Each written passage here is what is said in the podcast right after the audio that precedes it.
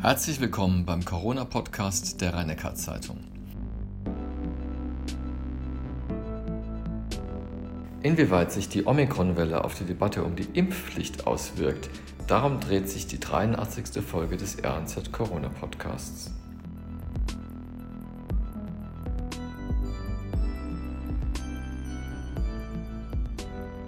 Professor Kreuslich, ich möchte Ihnen mit Ihnen heute über das Thema Impfpflicht reden und vielleicht zu Beginn erstmal eine kleine Erklärung. Was bedeutet denn die Omikron-Welle also aus Krankenhaussicht, aus Kliniksicht, die gerade das Land überrollt? Wir haben ja Höchstwerte bei den Infektionszahlen.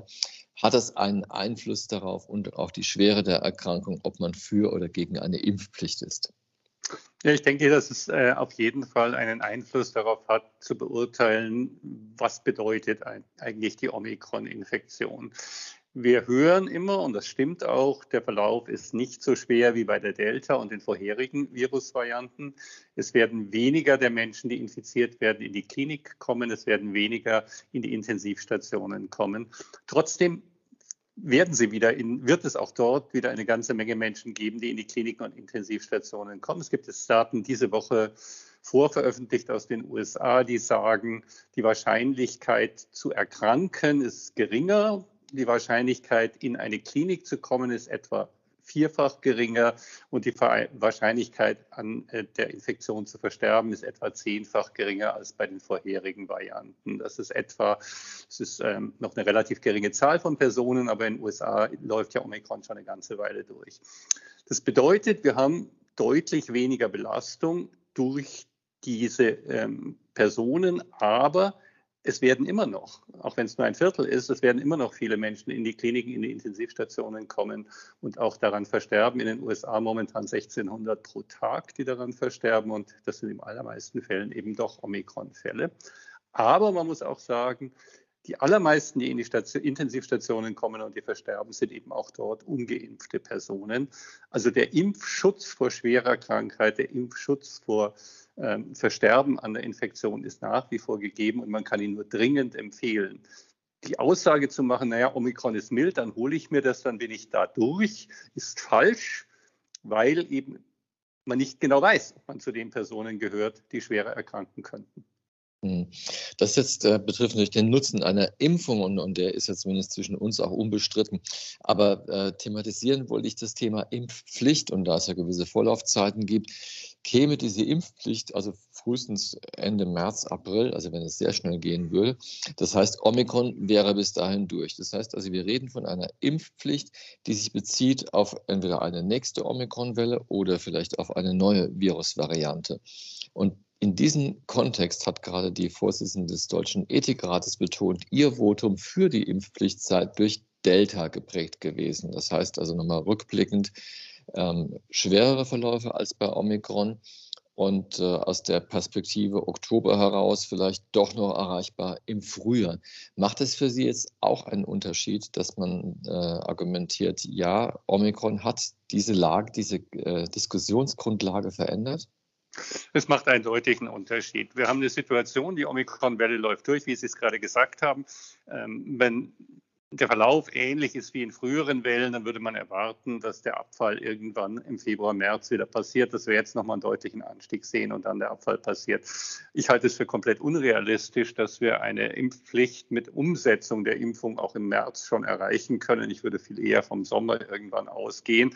Das heißt, gegen Omikron hilft das definitiv nichts mehr. Das wird durch sein.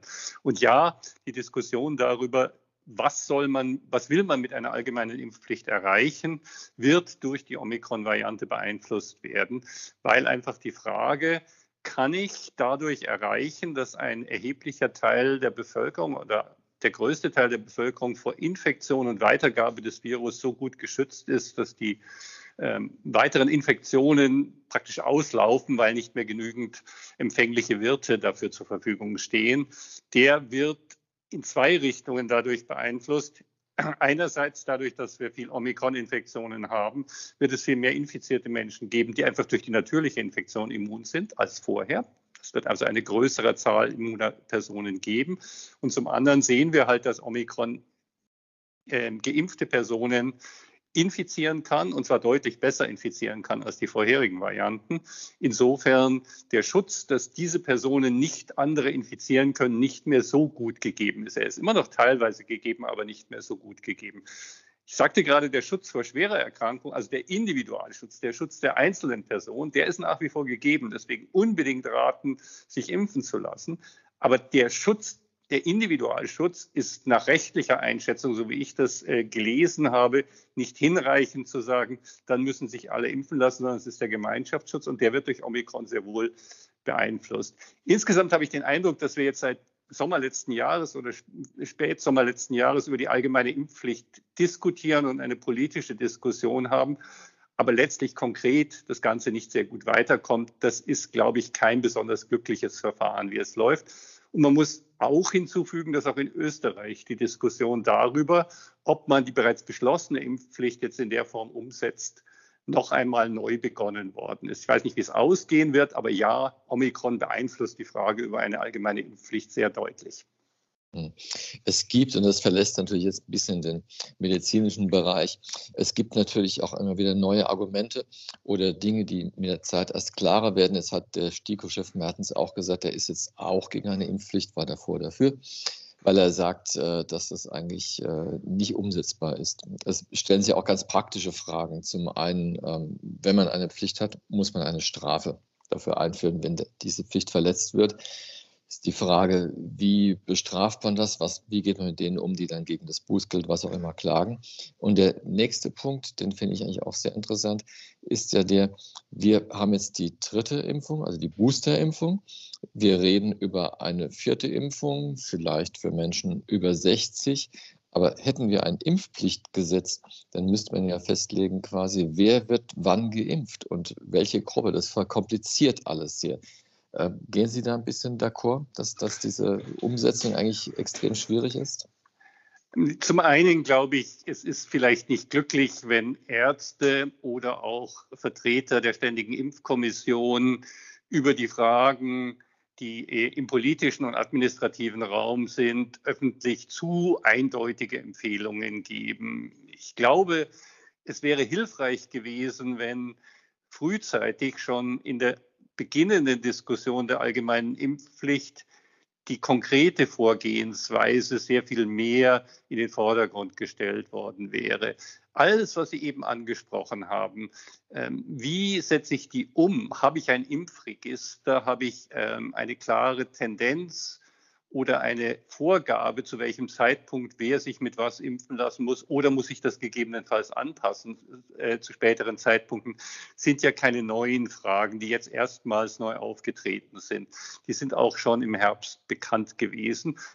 Und persönlich glaube ich, dass der politische Diskussionsprozess davon profitiert hätte, wenn man sich äh, konkret mit der Frage auseinandergesetzt hätte, stärker, in welchem Umfang und was genau will man denn nun beschließen. Wir hängen uns an den Begriff allgemeine Impfpflicht auf und sagen dann, wir wollen die oder wir wollen die nicht, aber ohne wirklich, und das ist genau aus Ihrer Frage eben auch herausgekommen, ohne genau zu wissen, wie sie ausgestaltet ist. Das hat auch mit der von mir eben getätigten Aussage wieder zu tun, dass ich mir nicht vorstellen kann, dass im März irgendwas umgesetzt ist, weil genau alle diese Fragen noch offen sind. Und wir sehen auch, dass Österreich durchaus Probleme hat, seine im November war es, glaube ich, beschlossene Impfpflicht zum Februar konkret zu diesem Datum umzusetzen. Also die Logistik und die praktische Umsetzung muss, muss in solchen Fällen immer frühzeitig mitgedacht werden. Das ist leider nicht erfolgt, soweit ich es beurteilen kann. Ja, zum Timing nur noch erklärend. Also im März wäre das Gesetzgebungsverfahren abgeschlossen, frühestens im März. Und äh, dann geht es ja seinen Weg. Und wann die Gültigkeit ist, äh, steht an der Stelle auch noch nicht fest. Und ich wollte noch mal sagen, weil Sie eben sagten, äh, quasi die Dinge waren alle bekannt, aber der Faktor, wie lange oder der Umstand, wie lange eine Impfung vorhält, das ändert sich ja. Das ändert sich, aber die Tatsache, dass man boostern würde, da können Sie sicherlich im letzten Jahr sehr, sehr viele Stellungnahmen von Experten aus den verschiedensten Bereichen hören, die alle der Auffassung waren, dass man relativ zeitnah wahrscheinlich eine Auffrischungsimpfung braucht. Ob man die nach drei Monaten jetzt empfohlen braucht, nach sechs oder nach neun Monaten, das war sicherlich eine offene Frage. Aber dass man mit, den, mit der Komplettimpfung nicht durch ist und dann ist die Sache erledigt, das war im Herbst schon sichtbar. Jetzt haben wir die Boosterspritze und wem raten Sie denn jetzt medizinisch betrachtet ab wann zur vierten Impfung? Man kann es im Moment ein bisschen auf die Daten aus Israel beziehen, die ähm, gezeigt haben, dass nach einer vierten Immunisierung ein erneuter Anstieg der Antikörper um Faktor 5 oder so ungefähr in der Gesamtmenge zu sehen war, etwa auf den Level wie nach der Drittimpfung. Also man hat dann einen Abfall nach der Drittimpfung gehabt und nach der Viertimpfung ist es wieder angestiegen. Und wie es dann weiter verläuft, kann man nicht genau sagen.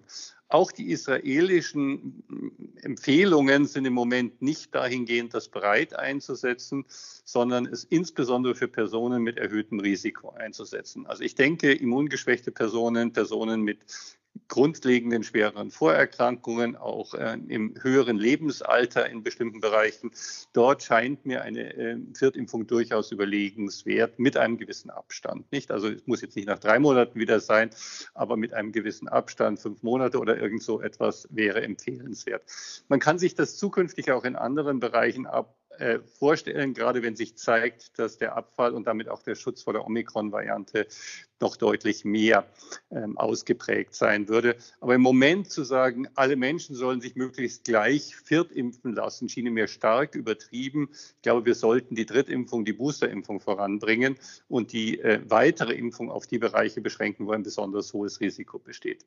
Zuletzt sollte man in dem Punkt auch immer die Frage mit einbeziehen, wenn denn, und das wissen wir im Moment nicht genau, aber wenn wir denn davon ausgehen, dass zum Frühjahr irgendwann eine Omikron angepasste Impfstoffvariante der mRNA-Impfstoffe zugelassen sein könnte, wäre die Frage, ob man sich jetzt im Februar impfen lässt und möglicherweise im April oder Mai eine besser geeignete Impfstoffvariante zur Verfügung stehen könnte. Dann würde ich eher denken, dass für Personen, die kein erhöhtes Risiko haben, das die bessere Variante wäre. Also diese dann in Anspruch zu nehmen. Hm. Und da ist aber dann mit Empfehlungen der STIKO zu rechnen. Ich denke, da wird es sicher Empfehlungen der STIKO geben, ähm, wie schnell die kommen werden, wenn der Impfstoff denn ähm, durch die Testung ist und gegebenenfalls zugelassen sein wird.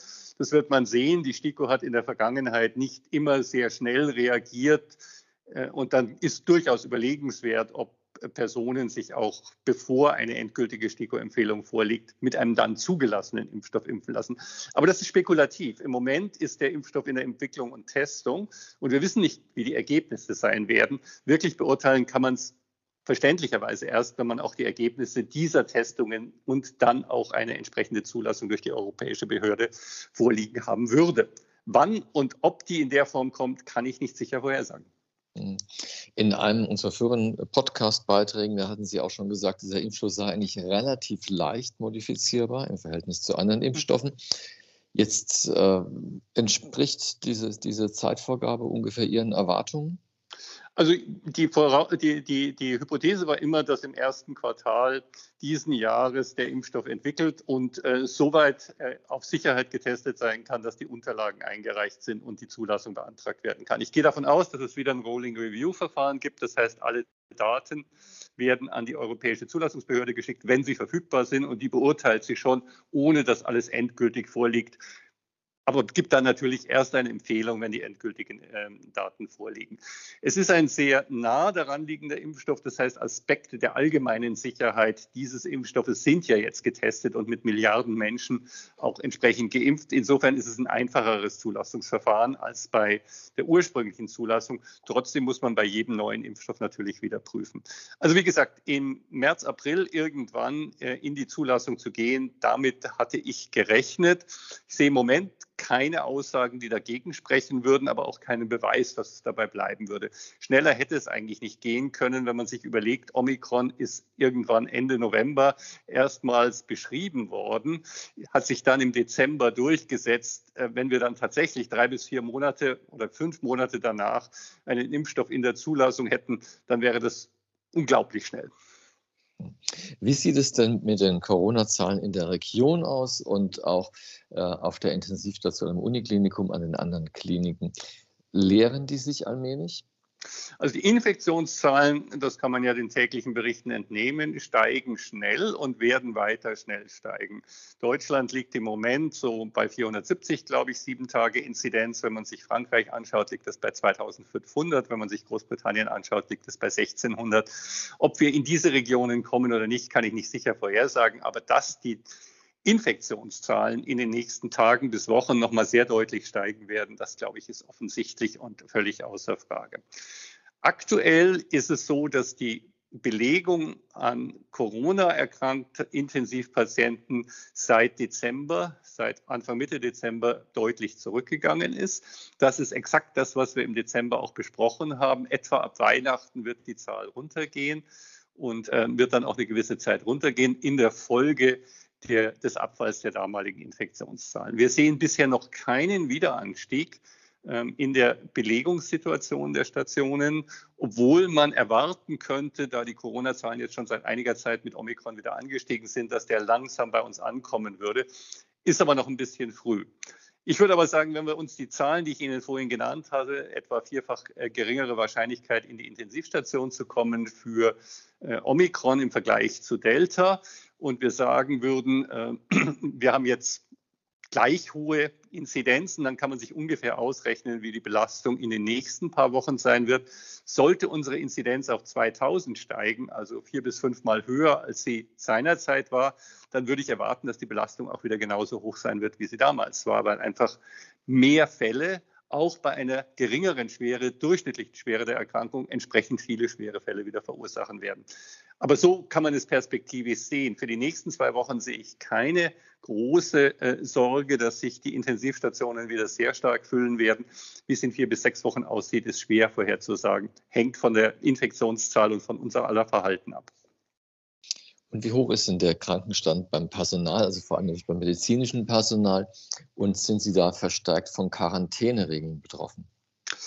Also es ist so, dass wir im Moment äh, bei unseren Mitarbeitertestungen pro Tag 10 bis 20 Personen finden, die Corona-positiv sind und dann natürlich in die Isolierung müssen.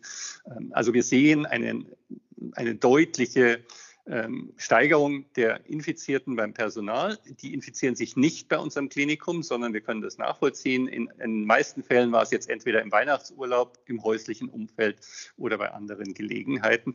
Insofern beginnt die Belastung durch Ausfall des Personals, das sich isolieren muss, weil es infiziert ist, ähm, stärker zuzunehmen und ist in der Tat eine Bedrohung für die für das gute Funktionieren der, ähm, der, der Kliniken. Und ich denke, in den Pflegeheimen und anderen Bereichen wird es ähnlich sein.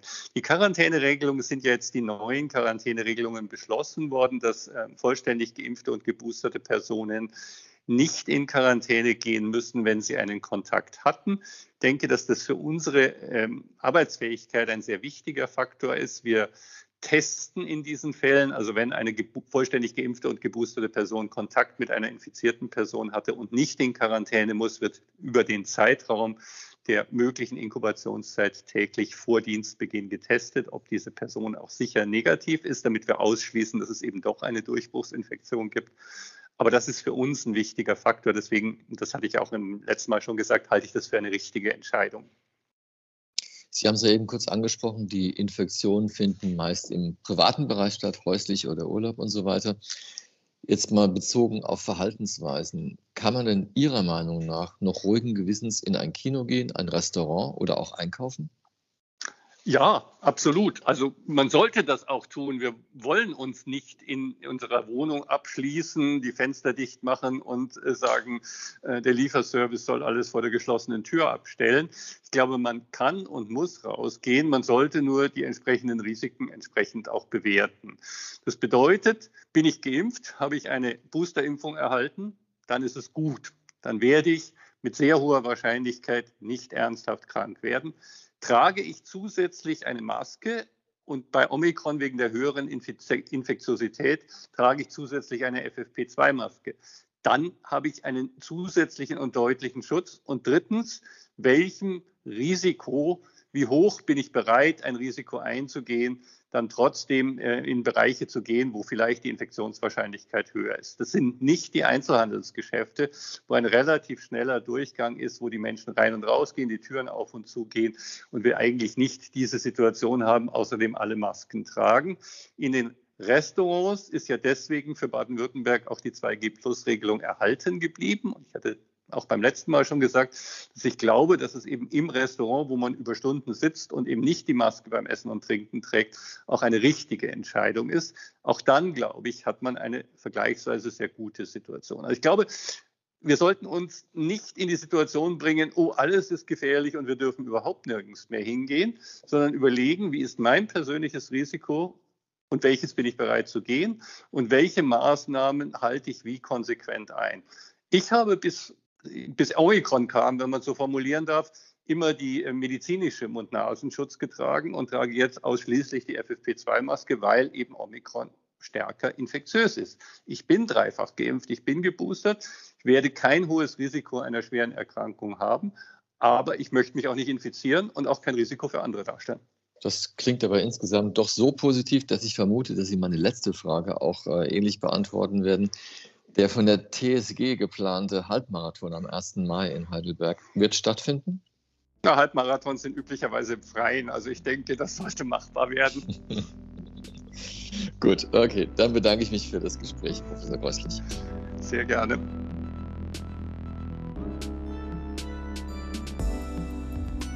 Dies war die 83. Folge des RNZ Corona Podcasts mit Hans-Georg Kreuslich, dem Chef-Virologen am Heidelberger Universitätsklinikum.